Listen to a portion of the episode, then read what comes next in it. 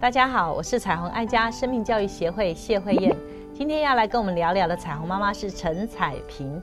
彩萍妈妈你好，呃，各位观众大家好，我是彩虹妈妈彩萍。最近啊，有一个孩子呢，在我进去生命教育课程的时候，他就对我提了，他说他好难过。嗯，我问他说为什么？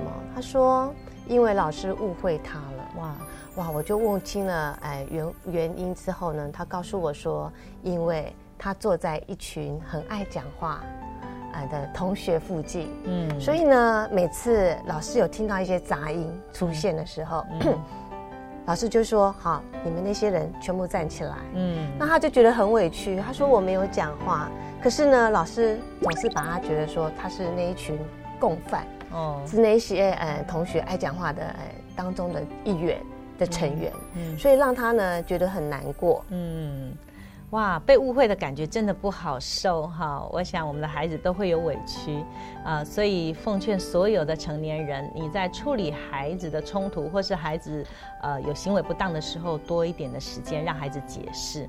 当然，我想一个老师在处理班上的秩序，有时候呃碍于时间，或是还有很多的进度要赶。你可能会连做法哈，就一群孩子这样就一起处理。可是如果你看见孩子里面的委屈跟心酸的时候，不妨听听他们的看法。所以有时候我们太快为了让这件事情落幕，可能忽略了孩子内在的声音。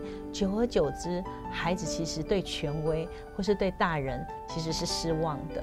当他失望的时候，他可能根本没有办法好好学习，甚至他不信任大人了。那如果在家庭里面，呃，可能我们要破除一个观念，叫做呃大的一定要让小的哈，因为现在其实生的少哈，不像以前，可能一个家庭有四五个孩子，好像资源永远是那么少，好像大的应该成熟一点，应该礼让小的哈，其实小的也要学习去尊重大一点的孩子。所以能不能多花一点力气，在越小的孩子身上，呃，能够从容一点，理解他们的需要哈，不要用连坐法，不要这个用一个所谓权威式的标准哈，只要有吵闹，好，大家一致一起罚哈，只要这个呃谁做了什么事情，就是你们都是在当中，你们都有份，所以每一个孩子都会里面的委屈跟心酸的时候，就会反权威。甚至呢，会因为这样的不信任的关系，他根本不在意你。有时候我们设下一些的赏罚的标准，哈，也要看你这个游戏规则，孩子愿不愿意进来。很多孩子根本不在乎你的赏与罚的时候，我不在你的游戏规则里面，你对我一点用都没有。你打就打吧，你骂就骂，反正你们大人都这样。最可怕的就是这种结论，反正你们大人都这样，反正老师都这样，反正你们大人不可理喻，所以呢无所谓啦，哈。那这个是最危险的，因为孩子不受教，对他自己是一个极大的损失。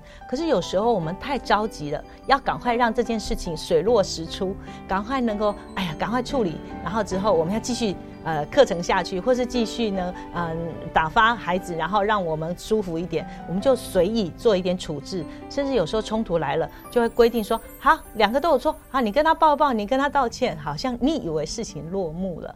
其实对孩子来讲，有好多的心酸，有好多的不舒服。其实你没有真正帮助他沟通的能力、表达的能力，你只是让他看见权威就是没有办法反抗，甚至再多说也无益，我就算了吧。这种那个心灰意冷的感觉，其实对孩子来讲一点都没有帮助。是啊，慧姐刚刚有提到说，呃，就是连坐式的处罚。嗯，我记得在我小的时候。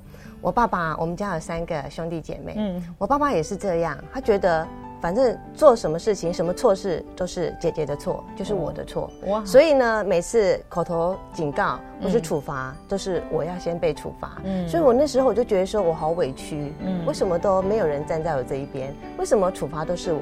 以至于呢，我就对我的弟弟非常生气，我也对我的父母非常的生气。嗯，所以这是我以前小时候的一些呃一个一个。印象很深刻的一个记忆。嗯，所以我就想到这个孩子哦，我就说你是不是可以试着鼓励他去跟老师反映，对，跟老师说清楚哈这个状况，让老师了解说，哎，你不是那个爱讲话的学生，作怪的学生。嗯，可是这个孩子跟我讲说，他有跟老师反映过，有跟老师解释过，可是觉得老师都没有听进去，嗯，甚至老师就是。认为说他就是那个作乱分子，这让他很难过，因为他觉得说被处罚很难过，但是被老师误会他更难过。对对，但是我们也必须让孩子理解，其实老师认识我。不会只有在某一个面向，其实，在其他的活动当中啊，或者我不在那一群人当中的时候，我还有很多的人际关系，我还有很多的表现机会。如果我们要澄清我们不是那一群人的时候，你应该有能力的，你应该可以有其他的方式来表达。我想，我们的孩子如果只是一昧的去服从权威，或是反权威，对他一点益处都没有。为什么呢？因为如果他觉得老师就是这样，你们大人就是不听解释，他就不会负起他该有的责任。他就不会去修正他的行为。如果每一个孩子都知道，可能老师不知道我原来不是这样，我应该要怎么样证明，让老师能够更多的认识我的时候，他就会起来去思考，他应该怎么样在其他的科目或其他的场合里面是高度的配合，是讨老师喜欢的。孩子要为自己的生命奋斗的。如果他觉得老师就是这样，反正解释了也没用，他就会把所有的责任都。给老师自己完全不负责任，这也是一个危机。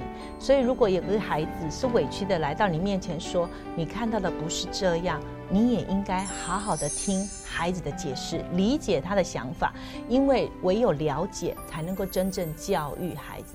如果你都不知道这个孩子要告诉你什么，你做了处罚，或者是奖励，或者对他有任何的批评，其实那不叫教育，因为完全不能理解孩子到底发生什么了。当一个人被理解的时候，你说的每一句话，你所做的每一件事情，即便你误解我了，我都深深的信任你，你是为我的好处所做的。事情，所以要能够感受孩子到底他在想什么，他的动机在哪里，然后他里面的委屈跟心酸的时候，我们的教育才能达到真正的目标。是的，我想说，不只是孩子。有时候我们大人也很害怕权威。